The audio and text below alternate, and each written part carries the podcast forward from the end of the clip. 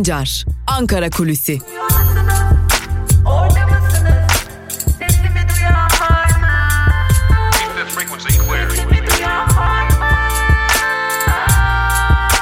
Özgürüz Radyo.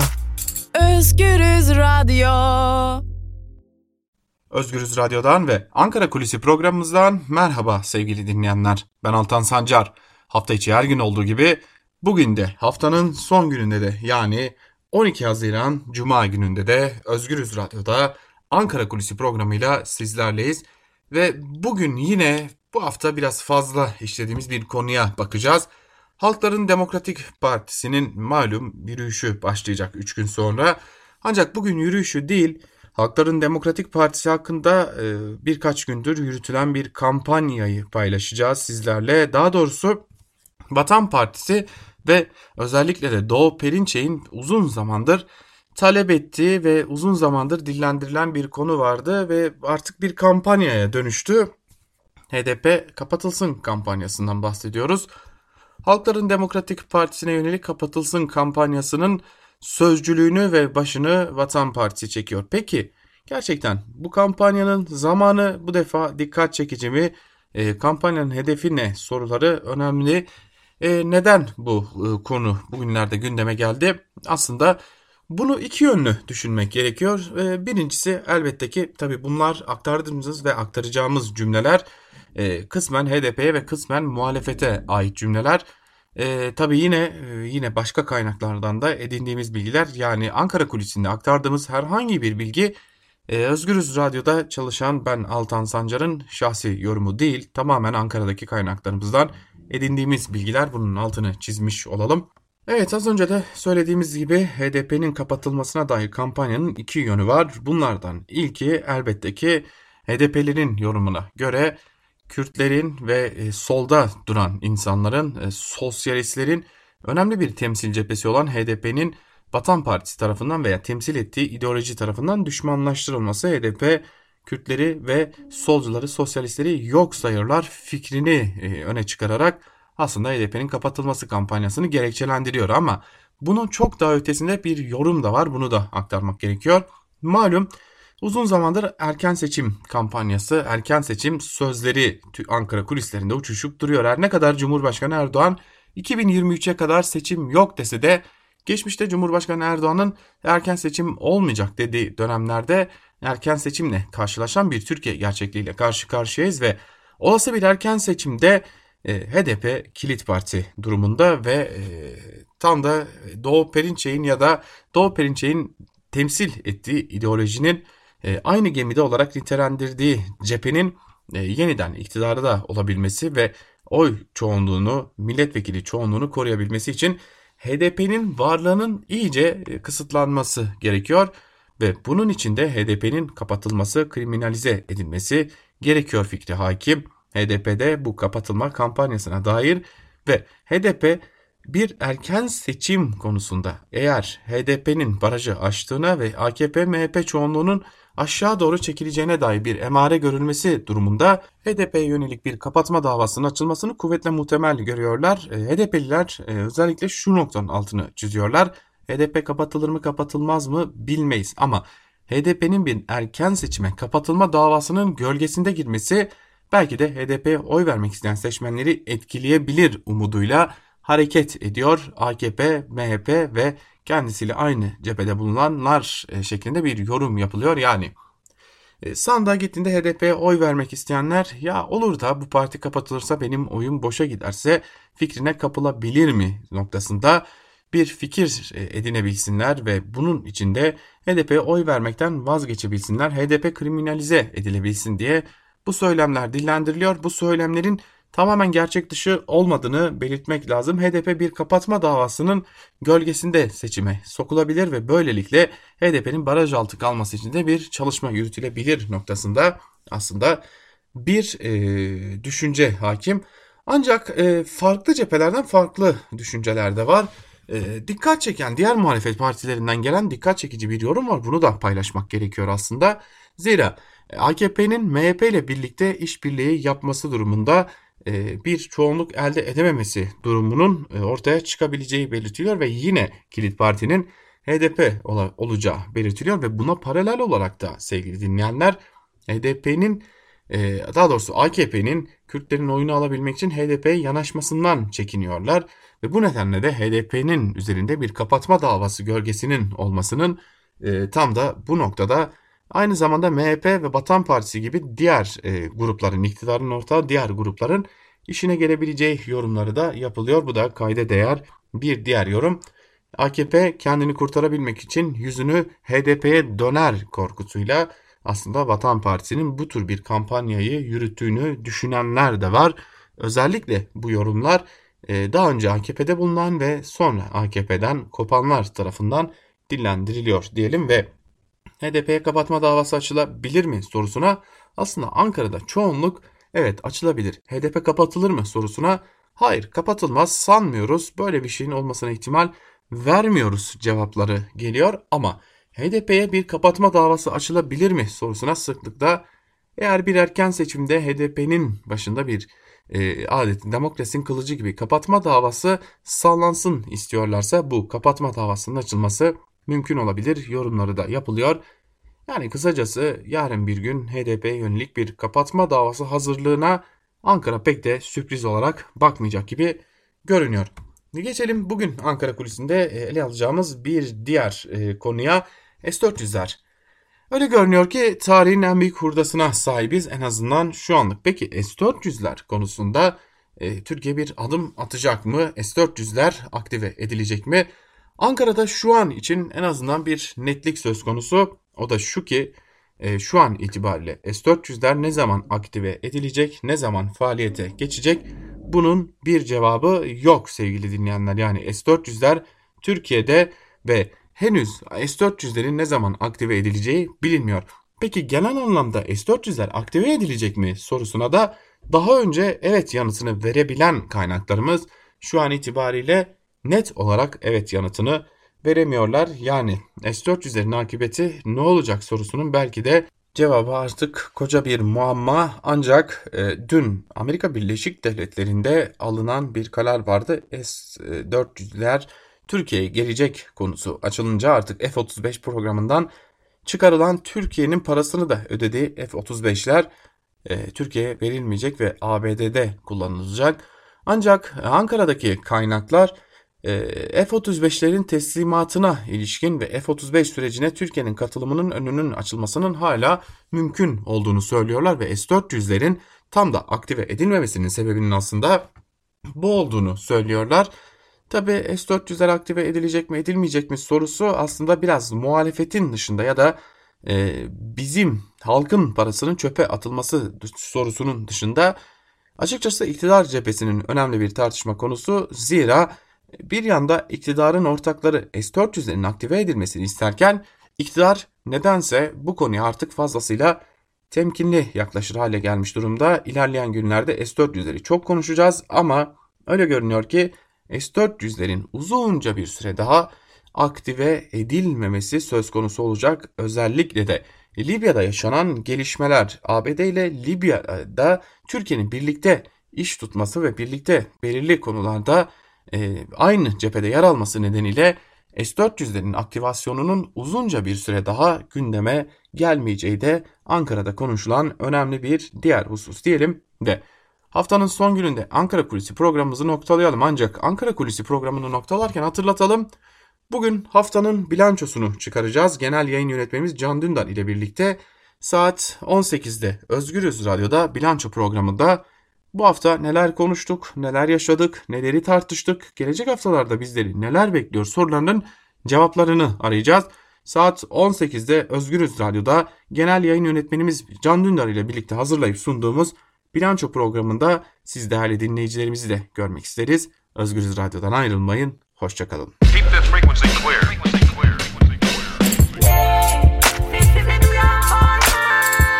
Altan Sancar, Ankara Kulüsi.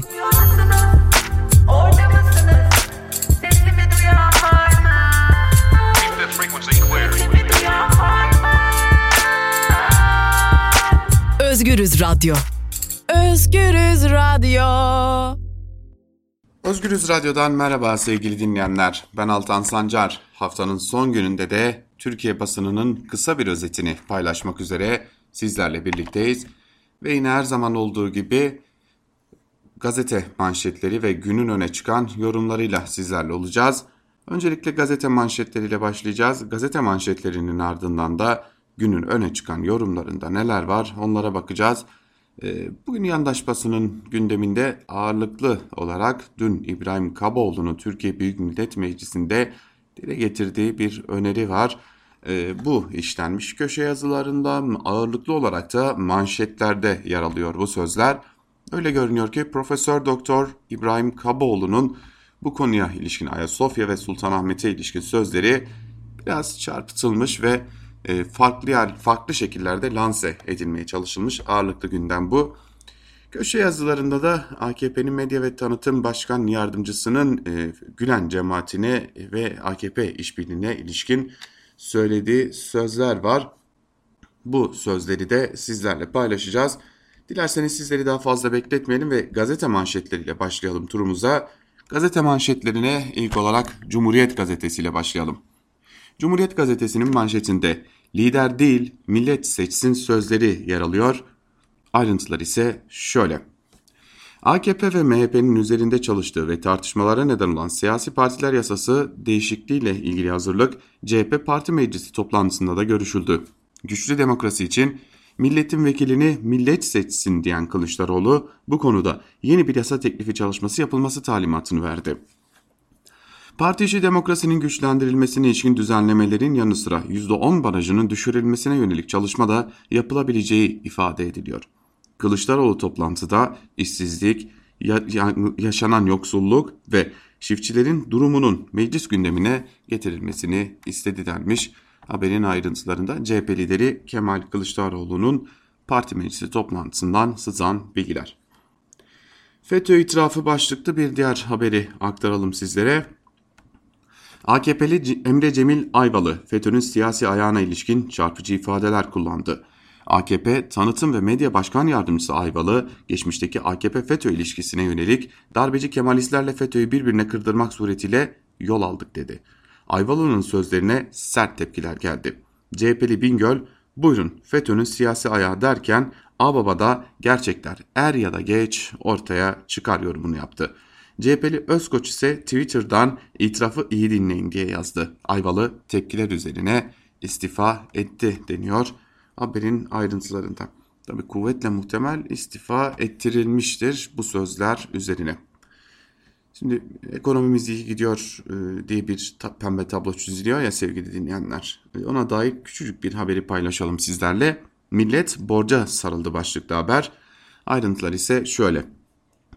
Gelirleri düşen yurttaşlar çareyi kredi almakta buldu. Bireysel kredi kapsamında en dikkat çekici artış küçük hacimli ihtiyaç kredilerinde yaşandı. Bir ayda evini boyamak ya da benzer ihtiyaç için kredi alan kişi sayısı 903 bini geçti. 903 bin kişi arttı. Toplam borçlu sayısı ise tam 32 milyon kişiyi aştı. Şimdi e, biliyorsunuz pandemi dönemindeki hala içindeyiz pandemi döneminin tabii ki. E, AKP iktidarı kredi dağıtmakla övünüyordu. E, hali hazırda geldiğimiz tabloda borçlu millet tablosu. Geçelim Bir Gün Gazetesi'ne. Bir Gün Gazetesi'nin manşetinde ülkenin tüm kaynaklarını talan, talan eden iktidar durmuyor. Sıra öğretmen lojmanına, emekçinin kıdem tazminatına geldi şeklinde ayrıntılar ise şöyle. Büyükşehir Belediyesi statüsüne geçen kentlerde, yer alan köylerde öğretmenlere sağlanan ücretsiz barınma hakkının kaldırıldığı ortaya çıktı. Kırsal köylerde görev yapan öğretmenlerin oturumları için inşa edilen ve ücretsiz kalınan konutlardan bundan böyle kira alınacak. Köy öğretmenlerinden kaldıkları kamu konutları için kira alınıp alınmayacağı konusunda tereddüt yaşayan İl Milli Eğitim Müdürlükleri konunun açıklığa kavuşturulması için Maliye Bakanlığı'na başvurdu. Bakanlıklardan müdürlüklere gönderilen yazıyla kira alınmasına karar verildi. Öğretmenlere verilen kamu konutlarında ücretsiz barınma hakkının Cumhuriyet aydınlanmasının bir aracı olarak yaşama geçirildiğini ifade eden Eğitim Sen karara tepkili.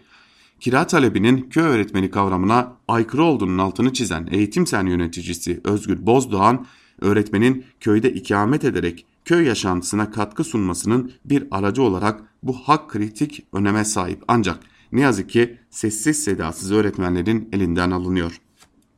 Bu durum köylü ile öğretmenin birbirinden uzaklaştırılması anlamına gelir ifadesini kullandı deniyor haberin ayrıntılarında. Yani şöyle bir tablo çizelim. Yani düşünün ülke o kadar çok zor durumda ki yani ülkenin e, kasası mı diyelim, boşaldı mı diyelim, parası mı bitti diyelim artık adını siz koyun ama yani bir köye öğretmen olarak gönderilen e, görevliden, memurdan, e, eğitimciden dahi kira alınacak seviyeye geldik. Hadi bize geçmiş olsun demekten başka bir şey kalmıyor sanırım. %1 seçim barajı için çalışma başlıklı bir diğer haberi aktaralım. Video konferans yöntemiyle toplanan CHP Parti Meclisi'nde Kemal Kılıçdaroğlu'nun kurmaylarından yeni seçim ve siyasi partiler kanunu teklifi hazırlamasını istediği öğrenildi. CHP'nin ajandasında ön seçimin zorunlu hale getirilmesiyle birlikte seçim barajının %1'e düşürülmesi planı öne çıktı deniyor haberin ayrıntılarında. Evet bir gün gazetesini noktalayalım. Zaten bu haberi bir de Cumhuriyet gazetesinden aktarmıştık. Ve hızlıca geçelim Evrensel Gazetesi'ne. Evrensel Gazetesi'nin manşetinde ise salgını fırsat bildiler, kıdeme göz diktiler sözleri yer alıyor. Ayrıntılarda ise şunlar aktarılmış. Salgını fırsata çevirerek patronlara teşvikleri arttıran, ücretsiz izin hakkı tanıyan hükümet, TİSK, TOP, Türk İş ve Hak İş temsilcileriyle bir toplantı yaptı. Kıdem tazminatının konu edildiği toplantıda kıdem tazminatı fonu oluşturulması için iki formül üzerinde duruldu. Her iki formülde de işçilerden prim kesintisi yapılması söz konusu. Çeşitli iş kollarından gazetemize konuşan işçiler ise kıdem tazminatın kendileri için son kale çocuklarının geleceği için güvence olduğunu söyledi. Hükümete işçinin parasıyla fon kuracağını patronun karından al diyen işçiler daha önce genel grev kararı diyen Türk İş'e gereğini yapmazsanız biz yaparız dedi şeklinde de ayrıntılar aktarılmış. Şöyle aktaralım e, değerli dinleyenler hani dün bir haber vardı e, özellikle yandaş gazeteler bunu övünerek vermişlerdi. Neydi bu haber? E, işte bir emeklilik sistemini gelecek destekleyici emeklilik sistemi adı altında bir sistem getirileceğini belirttiler ve bu destekleyici emeklilik sistemiyle e, hem işçiden hem patrondan patrondan tabii ki cüzi bir miktarda ağırlıklı olarak işçiden e, kesintiler yapılacak ve tırnak içerisinde söylüyorum devlet de bu kesintilere biraz ekleme yapacak ve sizin için bir fon oluşturulacak. Yani buradaki esas niyet e, işçi için, emekçi için bir fon oluşturmak, destekleyici bir sistem oluşturmak falan değil. Kıdem tazminatını tamamıyla ortadan kaldırmak.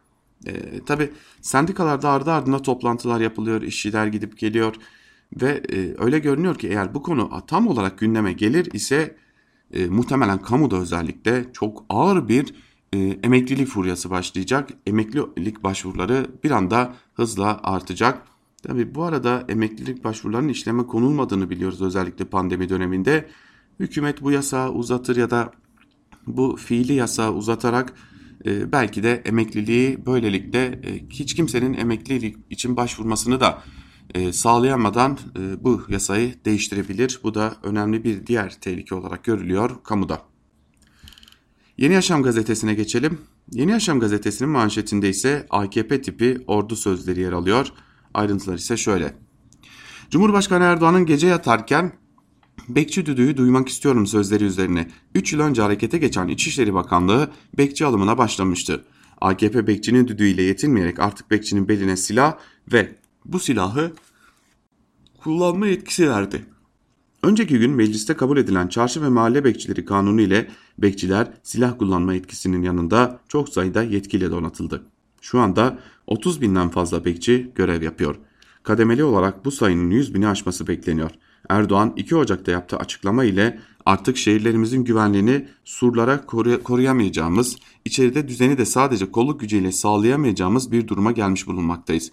Bu yeni duruma karşı yeni yöntemler geliştirmemiz gerekiyor diyerek yeni yapılanmanın işaretini vermişti. Tabi e, çok değil bundan birkaç hafta önceydi yanlış hatırlamıyor isem e, salgın döneminde yasak olmasına rağmen e, okey oynayan iki arkadaş e, iki bekçi tabii ki bunlardan bahsederken iki arkadaşı kastederken bekçi olduklarının da altını çizmiş olalım.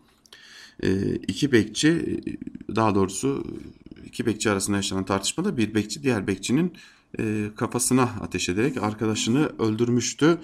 Bu e, dikkat çekiciydi. Şimdi tam anlamıyla e, bir e, silah kullanma yetkisine sahipler. Bu da e, dikkat çekici bir diğer durum. Evet Yeni Yaşam gazetesini de böylelikle noktalayalım ve geçelim Karar gazetesine. Karar gazetesinin manşetinde ise şimdi sıra lobide sözleri yer alıyor. Ayrıntılarda ise şunlar aktarılmış. Salgınla mücadelede gevşeyen Avrupa birçok ülkeye kapılarını kapattı. İzolasyon Türkiye'de en çok turizm alanında endişe yarattı.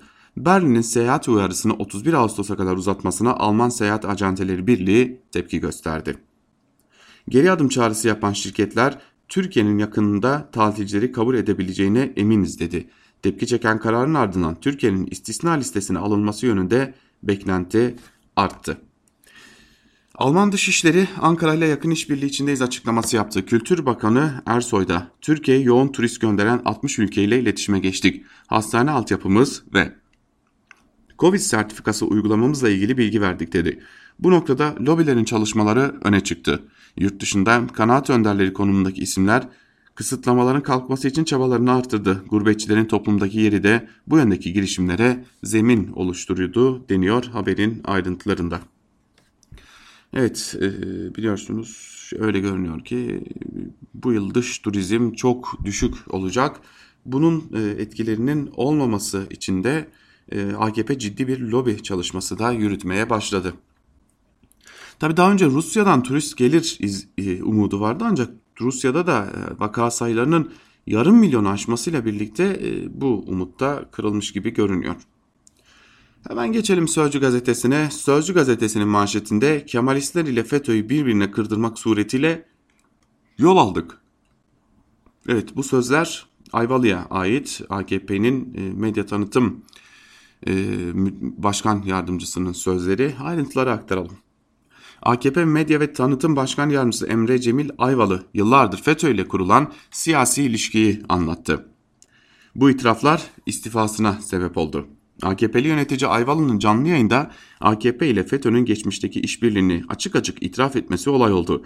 CHP'li Özgür Özel bu çocuk haklı çocuktan al haberi derken CHP'li Engin Özkoç FETÖ'nün siyasi ayağı konusunda fazla söze gerek var mı bu itirafı iyi dinleyin dedi.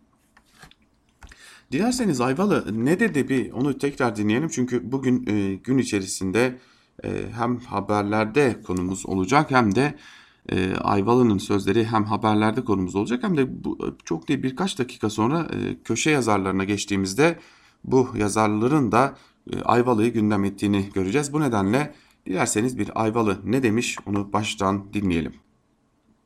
FETÖ ile AK Parti kol kola diyorsunuz. Eğer FETÖ ile AK Parti geçmişte bürokraside kol kola girdiyse şayet bunu da farklı darbecileri tasfiye etmek için yaptı. Çünkü eski devlet düzenindeki atama düzeni şöyleydi. 2002'de ben iktidara gelmişim. Sene 2007-2008 ya benim bir müsteşar atamam için bu adamın memur olarak 12 yılı doldurması lazım. Genel müdür olarak 12 yılı doldurması lazım. Ben sanki kendi kadrolarımla geldim de çok mücadele etme gücüm vardı, muktedirdim de böyle bir fanteziye mi girdim? Hayır. Bir tarafta çok açık söylüyorum. Darbeci Kemalist gelenek vardı. Bir tarafta FETÖ vardı ve bunları birbirine kırdırmak suretiyle yol almak evet, kaldı. Evet. İşte itiraf bu. Kadar. Evet. Ve 2010'a kadar şerhi düşülüyor. E, tabii şerh ne kadar önemli o ayrı bir konu ama e, işte o sözler bunlardı. O sözler istifa getirdi. O sözler e, siyasi ayak tartışmalarını güçlendirdi. Bugün de köşe yazılarında da e, bu konuyu ele alacağız. Geçelim Sabah gazetesine. Sabah gazetesinin manşetinde CHP'nin pusulası iyice şaştı sözleri yer alıyor. Ayrıntılarda ise şunlar aktarılmış. Millet Ayasofya'nın ibadete açılmasını beklerken CHP'li Kaboğlu'nun Sultanahmet Camisi müze yapılsın teklifine büyük tepki geldi. AKP sözcüsü Çelik, akıl, idrak, insan bu mahalleye uğramamış. Bu zihniyeti şiddetle kınıyoruz. Bu muhalefet etmek değil, başka devletlerin tezini savunmaktır dedi. AKP Grup Başkan Vekili Akbaşoğlu Yunanlıların bile cesaret edemeyeceği teklifi CHP'li vekilin dile getirmesi üzüntü verici dedi şeklinde ayrıntılar aktarılmış. Tabi bu konu bugün bütün yandaş basının gündeminde az önce de aktarmıştık. Ee, bu konuya ilişkin e, bu konuya ilişkin e, öyle görünüyor ki hani adeta bu bilgilerin üzerine atlamışlar. E, daha doğrusu bu açıklamanın üzerine atlamışlar. İbrahim Kaboğlu ise bu açıklamaları Sultanahmet Camii'ne e, daha yüksek bir statü verelim noktasında aslında yapmıştı ama bu e, biliyorsunuz ki çarpıtma konusunda yandaş basının üzerine yok. Geçelim Milliyet'e. Milliyet gazetesinin manşetinde ateş söndü, köz duruyor sözleri yer alıyor. Ayrıntılar ise şöyle. Türkiye'de ilk Covid-19 vakasının tespit edildiği günden bu yana tam 90 gün geçti. Dün açıklanan rakamlarla birlikte test sayısı 2 milyon 500 bin 890, vaka sayısı 174 bin 23, vefat sayısı ise 4763 olarak kayda geçti. 3 haftalık dönemde 3 aylık dönemde tedavi gören 147.860 kişi virüsü yenmeyi başarırken yoğun bakımda tedavisi süren hasta sayısı 643, entübe hasta sayısı ise 266 oldu. 24 Nisan'da ilk kez iyileşen hasta sayısı yeni vaka sayısının önüne geçti. 10 Haziran'da vaka artış hızı %2 seviyesinde sabitlendi. İstanbul Üniversitesi Tıp Fakültesi Dekanı Profesör Tükek, Covid-19'un ateşi sönse de közü duruyor. Tablomuz kötü değil ancak çok iyi de olduğunu söyleyemeyiz. Vaka sayısı yüze düştüğünde rahatlarız dedi şeklinde ayrıntılar aktarılmış. Geçelim Hürriyet gazetesine. Hürriyet gazetesinin manşetinde ise bir sözle toz duman sözleri yer alıyor. Ayrıntılar ise şöyle. CHP İstanbul Milletvekili Kaboğlu'nun Sultanahmet Müze olsun önerisi ortalığı karıştırdı. Kaboğlu Hürriyet'te yaptığı açıklamaya aslında ne demek istediğini anlattı. AKP sözcüsü Ömer Çelik Kaboğlu'na akıl, idrak, izan bu mahalleye hiç uğramamış tepkisini gösterdi. Çelik bu zihniyeti şiddetle kınıyoruz, CHP'de herhal gereğini yapmalıdır dedi. CHP Grup Başkan Vekili Özgür Özel ise Kaboğlu'nun Sultanahmet Camii olmaktan çıkarılmasını söylemek gibi bir kastı yoktu. Bunu aklından dahi geçirmiyor açıklamasını yaptı. Kaboğlu Abdülkadir Selvi'ye yaptığı açıklamayla sözlerini açıklık getirdi. Öyle bir öyle bir şey olabilir mi? Ben Sultanahmet ibadethane olmaktan çıkarılsın demedim. İbadethane olmaktan çıkarılması değil, daha evrensel bir bakışla empati yapma anlamında söyledim demiş. Ee, Kaboğlu da Hürriyet gazetesinden Selvi'ye yaptığı açıklamada. Bakın bu e, ikinci hatta e, üçüncü gazete diyebilir, diyebiliriz ve şimdi bir diğer söz bir diğer gazete Yeni Şafak gazetesi. Yeni Şafak manşetinde de kimin sesi bunlar sözleri yer alıyor. Yine aynı şeyler ve yine e, görüyoruz ki Kaboğlu'nun sözlerinin üzerine atlanmış. Ayrıntıları da kısaca aktaralım sizlere. CHP ve İyi Parti temsilcileri Türkiye'nin tezlerine ve menfaatlerine düşmanlarımızdan daha fazla itiraz ediyor. Tüm Türkiye büyük heyecanla Ayasofya'nın ibadete açılmasını beklerken itiraz Yunanistan ile birlikte CHP'den geldi. CHP'li İbrahim Kaboğlu Ayasofya'nın müze kalmasını hatta İstanbul'un bir diğer sembolü Sultanahmet Camii'nin de müzeye dönüştürülmesi gerektiğini söyledi deniyor haberin ayrıntılarında. Yani en azından ben de bir Türkiye'de yaşayan bir yurttaş olarak Ayasofya'nın ibadete açılmasını heyecanla falan beklemiyorum. En azından ben kendi şerhimi düşmüş olayım. Ee, böylelikle de e, hani en azından bir kişi eksiltin oradan. Geçelim Akit'in manşetine. Akit'in manşetinde ise müze kararı yok hükmünde sözleri yer alıyor. Ayrıntılar ise şöyle.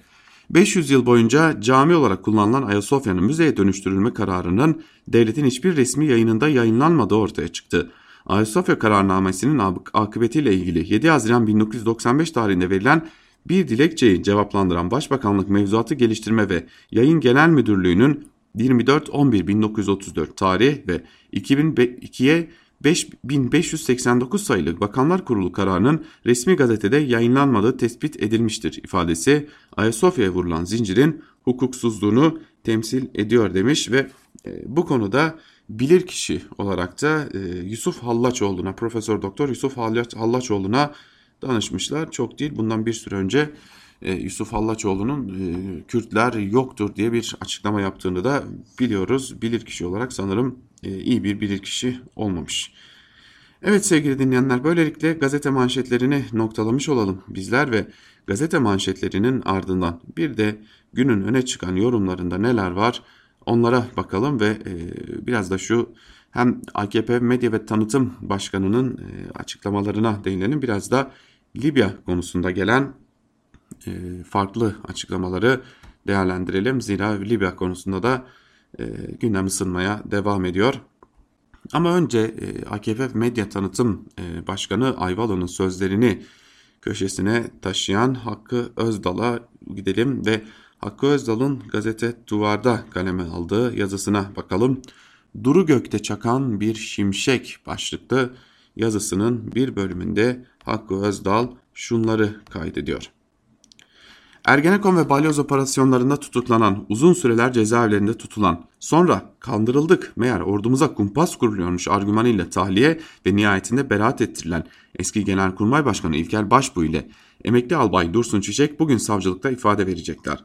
İlker Başbuğ geçtiğimiz Ocak ayının sonunda katıldığı bir TV programında FETÖ'nün siyasi ayağı tartışmalarına ilişkin olarak 26 Haziran 2009'daki kanun teklifini kim hazırladı? 2009'daki kanun teklifini kim hazırladı araştırılsın demiş. Yaklaşık bir hafta sonra Erdoğan AKP grup toplantısında bu sözlere boru göstermeye benzemez diye yanıt vererek dava açacaklarını söylemiş ve teklifte imzası bulunan 6 AKP'li vekil de hemen ertesi gün suç duyurusunda bulunmuştu. Şubat ayında ortaya çıkan bu gerilim aslında bir süredir gerilim biriktiği anlaşılan bir fay hattının kırılmasıydı. Müstafi AKP medya tanıtım başkan yardımcısı Ayvalı'nın kol kola girdik ve birbirine kırdırdık gibi sözlerle veciz şekilde ifade ettiği süreç, Türkiye kapitalist devletinin bir dönüşüm ihtiyacı anında pek çok haksızlık ve mağdur yaratacak işleyen ve hem de ordu hem de sivil bürokraside çok geniş kapsamlı tasfiyeler yaratan bir süreçti. Bu tasfiyelerin artçı etkileri baştan medya olmak üzere pek çok başka alanda da bir nüfuz genişletme olanağı sağlamıştı. Ancak yine yolumuzu bulmak için Ayvalı pusulasından yararlanarak söylersek bu genişleyen nüfuz alanını dolduracak daha tecrübeli ve yetenekli kadrolar AKP'nin değil cemaatin haznesindeydi. Ne diyor Ayvalı? Hiç gocunmadan. Ben sanki kendi kadrolarımla geldim de çok mücadele etmek gücüm vardı, muktedirdim de böyle bir fanteziye mi girdim? İşimizi pek kolaylaştırıyor sağ olsun. Sonra varlıkları bu fetih sürecini bir fantezi olmaktan çıkaran cemaat ile nasıl kavgaya tutuştukları malum. 2013'ten itibaren esasen de tasfiyeler tamamlanmış başta ordu ve güvenlik bürokrasisiyle yargıda istenenler elde edilmişken ortaklık denklemi bozuldu. 2013 ile 2016 arasında sürekli bir olağanüstülük ile sağlanabilen kırılgan istikrarıyla bu kavgaya ait bir ara dönemdi. 15 Temmuz 2016'da başlayan yeni süreç ise AKP cemaati kesin bir yenilgiye uğrattı. Salgın kriziyle ertelenen bu gerilim normalleşme kervanına katılıyor ve yeniden zuhur ediyor.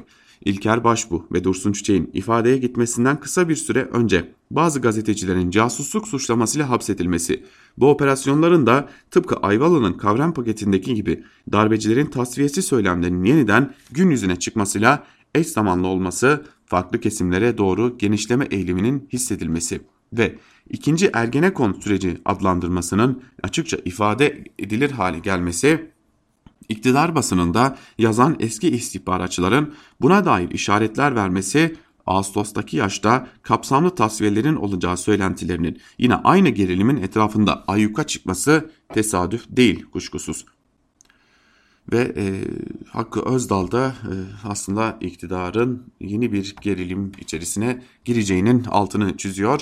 Öyle görünüyor ki Türkiye yeni bir e, ikinci Ergenekon dalgasıyla karşı karşıya kalacak. Zaten bunun ilk işaretleri de görülmeye başlandı. E, İlker Başbuğ ve Dursun Çiçek ifadeye çağrıldı. Müyesser Yıldız tutuklandı. Kendisiyle birlikte tabii bir de casusluk suçlamasıyla bir az subay da tutuklandı.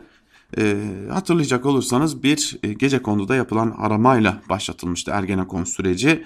Şimdi de belki de bir az subayın bir e, gazeteci Müesser Yıldız'la telefon görüşmesinden bambaşka bir sürece doğru uzanabilir mi ihtimali de akıllara gelmiyor değil. Geçelim Cumhuriyet Gazetesi'nden Ali Sirmen'e. Ali Sirmen seçim ile giderler mi diye soruyor yazısının başlığında ve yine bir bölümünde şunları kaydediyor. Önce iki saptama yapalım. Birincisi başlıktaki sorunun hiçbir demokraside telaffuz edilemeyeceği, edilse bile kesinlikle ciddiye alınamayacağıdır.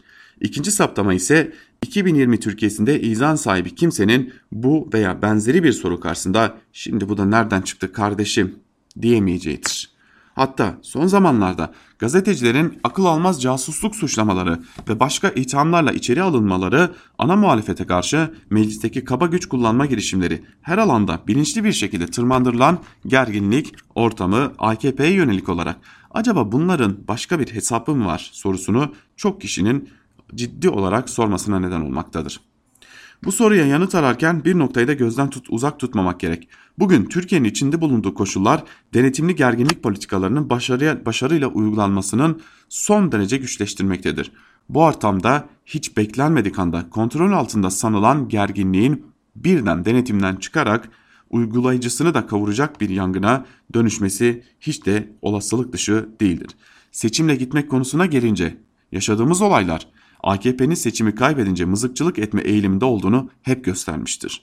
Bunun son örneği YSK'nın taraflılığı konusunda tartışmasız kanıt olan İstanbul Büyükşehir Belediyesi Başkanlığı seçimleridir. Yani diyeceğim o ki AKP seçimi kaybetse bile gitmemeyi düşünebilecek yapıdadır ve geçmişte bu yolu denemiştir. Bu durumda aynı şeyi içinden geçirmeyeceğini düşünmemize neden olacak, engelleyecek herhangi bir veri yoktur diyor Alice yazısının bir bölümünde. Yazılarımıza devam edelim. Ee, şimdi bir biraz da e, diğer konulara bakalım. ABD Başkanı Donald Trump ile Cumhurbaşkanı Erdoğan arasında bir görüşme gerçekleşmişti ve o görüşmenin ayrıntıları bugün Hürriyet gazetesinden Hande Fırat'ın e, köşe yazısına taşınmış ve e, o yazının bir bölümünde görüşmeye dair de şunlar aktarılıyor. Libya'dan devam edelim. 8 Haziran günü ABD Başkanı Donald Trump ile Cumhurbaşkanı Erdoğan'ın telefon görüşmesinin kritik başlığı Libya'daki gelişmelerdi. Son gelişmelerin ardından Rusya'nın Libya'da sıkışmasından ABD'nin içten içe duyduğu mutluluğu öncelikle ifade edelim. İki ülke Libya'da petrol arama dahil nasıl bir ilişki kurabileceklerine çalışacaklar. Trump her ne kadar Libya'daki gelişmeleri ilgiyle dinlese de aklının ülkesindeki protestolarda olduğunu söyleyelim. Cumhurbaşkanı FETÖ'nün bu protestolardaki rolüne ilişkin görüşmede Türk istihbarat ve güvenlik makamlarının hazırladığı dosyayı gündeme getirdi. Başta 15 Temmuz darbe girişimi olmak üzere Türkiye'de FETÖ'cülerin olayları, protestoları nasıl manipüle ettiklerini, kendi çıkarları için nasıl kullandıklarını anlattı. Sosyal medya hesapları ile birlikte isim isim de sayarak FETÖ'cülerin Amerika Birleşik Devletleri'ndeki protesto gösterilerinde başı çektiğini söyledi. Buraya bir parantez açıp FETÖ'cülerin Hillary Clinton'ı desteklemiş olduklarını, maddi destekte bulunduklarını, Trump-Erdoğan yakınlığından rahatsız olduklarını da hatırlatalım. Cumhurbaşkanı Erdoğan Trump ile telefon görüşmesini TRT ekranlarında anlatırken aralarında nüktedan bir sohbet geçtiğini de söyledi. Nüktedan sohbetin içeriği de merak konusu oldu açıklayayım. Gençlik daha doğrusu kimin daha genç göründüğüydü yaşlarını göstermedikleri yönünde karşılıklı yaptıkları iltifatlar liderleri ve ekiplerini de gülümsetti diyor Hande Fırat yazısının bir bölümünde. Şimdi tabii Cumhurbaşkanı Erdoğan'la Trump bunları konuşmuşlar ama e, kuvvetle muhtemel Trump bile kendi ülkesindeki protestoların asıl olarak nereden kaynaklandığını iyi biliyordur. Ee, bir yandan da işte ABD Başkanı Donald Trump'ın antifaya, antifaşist bloğa karşı yaptığı açıklamaları fırsata çeviren bir Türkiye ile bir iktidarla karşı karşıyayız. Bu da ayrı bir komedi. Geçelim Sabah gazetesinden Burhanettin Duran'ın yazısına. Burhanettin Duran Ankara'nın Yeni Libya İnisiyatifi başlıklı yazısının bir bölümünde şunları paylaşıyor. Sarraj hükümetine askeri diplomatik destek vererek savaşın seyrini değiştiren Ankara siyasi çözüm için kendi diplomatik inisiyatifini hızlandırdı. Başkan Erdoğan hem ABD Başkanı Trump hem de Rus lider Putin ile kritik telefon görüşmeleri gerçekleştirdi. Erdoğan, Trump ile yeni bir dönemin habercisi olacak uzlaşılara vardığını ve Hafter'in süreç dışı kalabileceğini söyledi. Putin görüşmesinin de bu açıklamanın merakı ile geçtiği düşünülebilir. Liderler görüşmesinden sonra Ankara hem Washington hem de Moskova ile komisyonlar düzeyinde çalışma yapma niyetinde. Ankara'nın Libya inisiyatifi kapsamlı bir politikaya dönüşüyor. Bu politikanın dört sütunlu, sütunu olmalı. İlki Ankara ve Trablus arasındaki ikili ilişkilerin güvenlik, enerji, yatırım alanlarında derinleştirilmesi.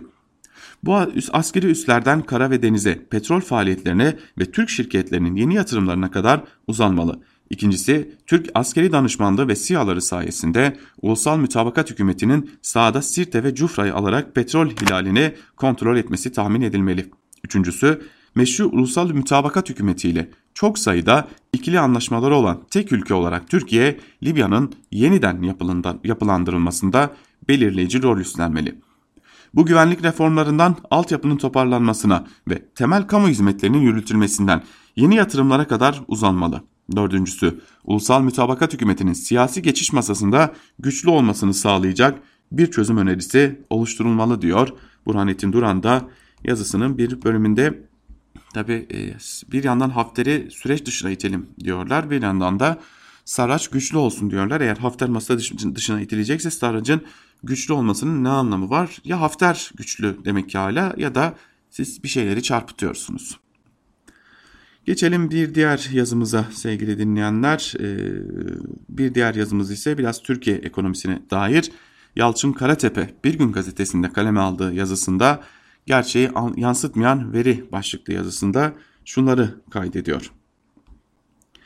Bir şeyi ölçmek istediğimiz zaman ve amacımızı açıkça ortaya koymalı ve kullanılan metodolojinin de o amaca hizmet edecek şekilde olmasına özen göstermeliyiz. Aksi takdirde ölçtüğünüz ile kastettiğiniz şey aynı şey olmayabilir. İşsizlik verilerine bu açıdan bakınca ölçtükleri şeyin gerçek durumu yansıtmadığını görüyoruz. Ülke nüfusu artarken iş gücüne katılımın azalmasının gerekçelerini sorgulamadan sadece ilan edilen orana bakarak gerçek resmi göremeyiz. TÜİK'e göre Mart ayında yaklaşık 2 milyon 200 bin kişi daha artık iş gücüne dahil edilmiş. Bu insanlar hayatın içindeler. Temel ihtiyaçlarını karşılamak zorundalar. Bir gelir elde etmeleri lazım ama istatistiki olarak ölçenler açısından iş gücü içinde sayılmıyorlar. Dolayısıyla işsiz de değiller. Aslında işsizler ama istatistiklere dahil edilmemişler. Böyle olunca da işsizlik oranı düşmüş oluyor. Peki bizim aslında bilmek istediğimiz nedir? Sadece bir oran mı yoksa ülkede kaç kişinin işinin olmadığı mı? Evet, işi dolayısıyla geliri olmayanların sayısını bilmek istiyoruz. Bir Twitter mesajının altında yazılmış şu nota bakalım. 5 nüfusuz, 44 yaşındayım, engelliyim, iş bulamıyorum. Cebimde 1 lira daha yok ve çocuklar market için ağlıyorlar. Ne olacak bu halimiz Allah'ım? Sanırım pek çoğunuz buna benzer ifadeler duymuşsunuzdur. Sadece siz değil, tahminim odur ki iktidar da bu tür açıklamaları görüyor olmalı ki sürekli istihdam paketi açıklıyor. Ben son 3 yılda açıklanan paket sayısını unuttum. En son bu hafta açıklanan paketi de tarihin en büyük istihdam paketi olarak duyurdular. İyi de bu kadar paket açıklanmasına rağmen çalışanların sayılarının azalıyor olmasına ne demeli? Geçen yılın aynı dönemine göre çalışan sayısı yaklaşık 1.7 milyon kişi azalmış. Açılan paketlerin işe yaramadığı kesin. Peki hiç mi işe yaramıyor? Yarıyor. En çok işverenlere yarıyor. Son paketten çıkarılanlardan birkaç tanesini yazalım. Ücretsiz izin uzatılıyor. Esnek çalışma getiriliyor. Tamamlayıcı emeklilikle de çalışanların yıllardır sahip oldukları en temel iş güvencelerinden birisi olan kıdem tazminatını yok etmeyi amaçlıyorlar. Gördüğünüz gibi istihdam paketi istihdam edilene yararlı olsun diye değil, istihdam edene yarar sağlasın diye hazırlanmış. Belki bir sonraki pakette sıra işsizlere de gelir diyor Yalçın Karatepe bu yazısında ve aslında biraz da ironik olarak e, aslında açıklanan işsizlik rakamlarının ne derece gerçek dışı olduğunu da aktarmış oluyor. Ve biz de bu yazıyla birlikte Türkiye basınında bugün programımızı bugünlük noktalamış oluyoruz. Haftaya yani pazartesi gününde yine saat 10'u 10 geçe Özgürüz Radyo'da Türkiye basınında bugün programında görüşmek dileğiyle. Hatırlatalım bugün saat 18'de bilanço programıyla genel yayın yönetmenimiz Can Dündar bizlerle olacak ve haftada yaşadığımız gelişmeleri değerlendirecek. Saat 18'de bilanço programında tekrar görüşmek dileğiyle Özgürüz Radyo'dan ayrılmayın. Şimdilik hoşçakalın sevgili dinleyicilerimiz.